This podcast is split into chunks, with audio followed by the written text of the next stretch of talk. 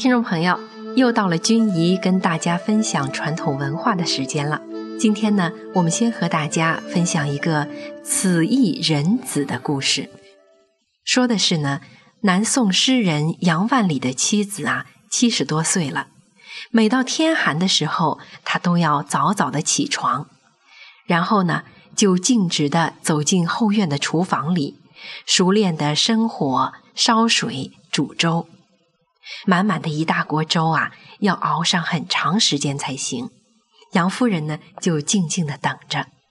过了一会儿，清甜的粥香顺着热气呀，渐渐的充满了厨房，飘到了院子里。在院子的另一边呢，仆人们伴着这熟悉的粥香啊，陆陆续续的都起床了。洗漱完毕之后。到厨房接过杨夫人亲自给盛的满满一大碗热粥，喝了起来，身心的感到非常的温暖。杨夫人的儿子杨东山看到母亲啊忙碌了一个早晨，心疼的说：“天气这么冷，您又何苦这么操劳呢？”夫人语重心长的说：“他们虽然是仆人。”也是各自父母所牵挂的子女。现在天气这么冷，他们还要给我们家做活，让他们喝些热粥，胸中有些热气，这样呢，干起活来啊，才不会伤身体。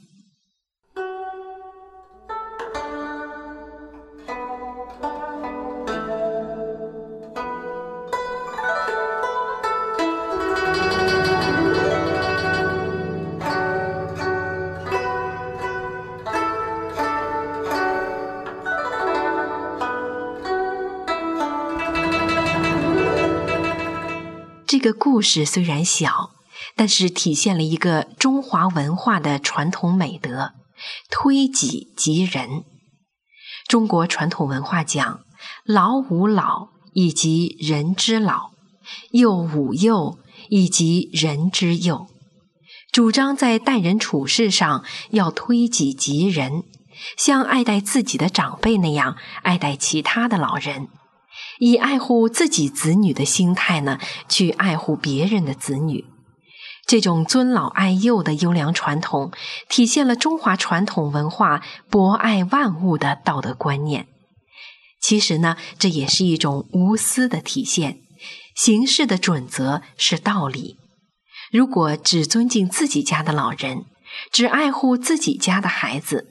看起来呢，好像是尊老爱幼的表现，但是这个中间呢，有很多是私，而不是真正的遵循着道理在做事。其实推己及人，这是人之为人的本分。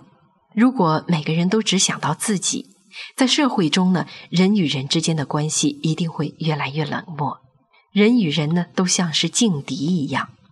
即便是你最大限度的，好像是保存了自己的利益，但是你发现你的心啊，越来越缺乏那种人与人之间的关怀，自己呢越来越封闭。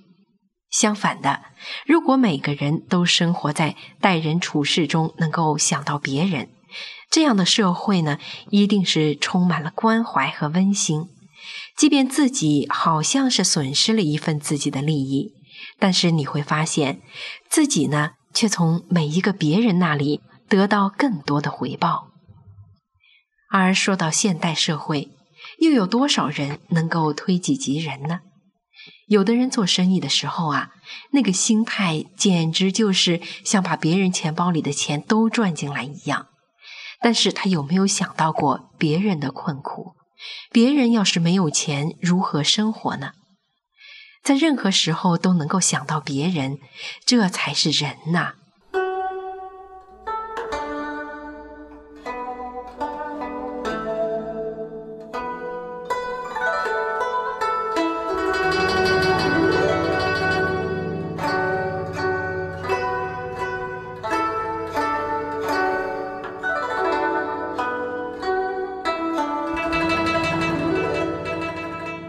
在前段时间呢。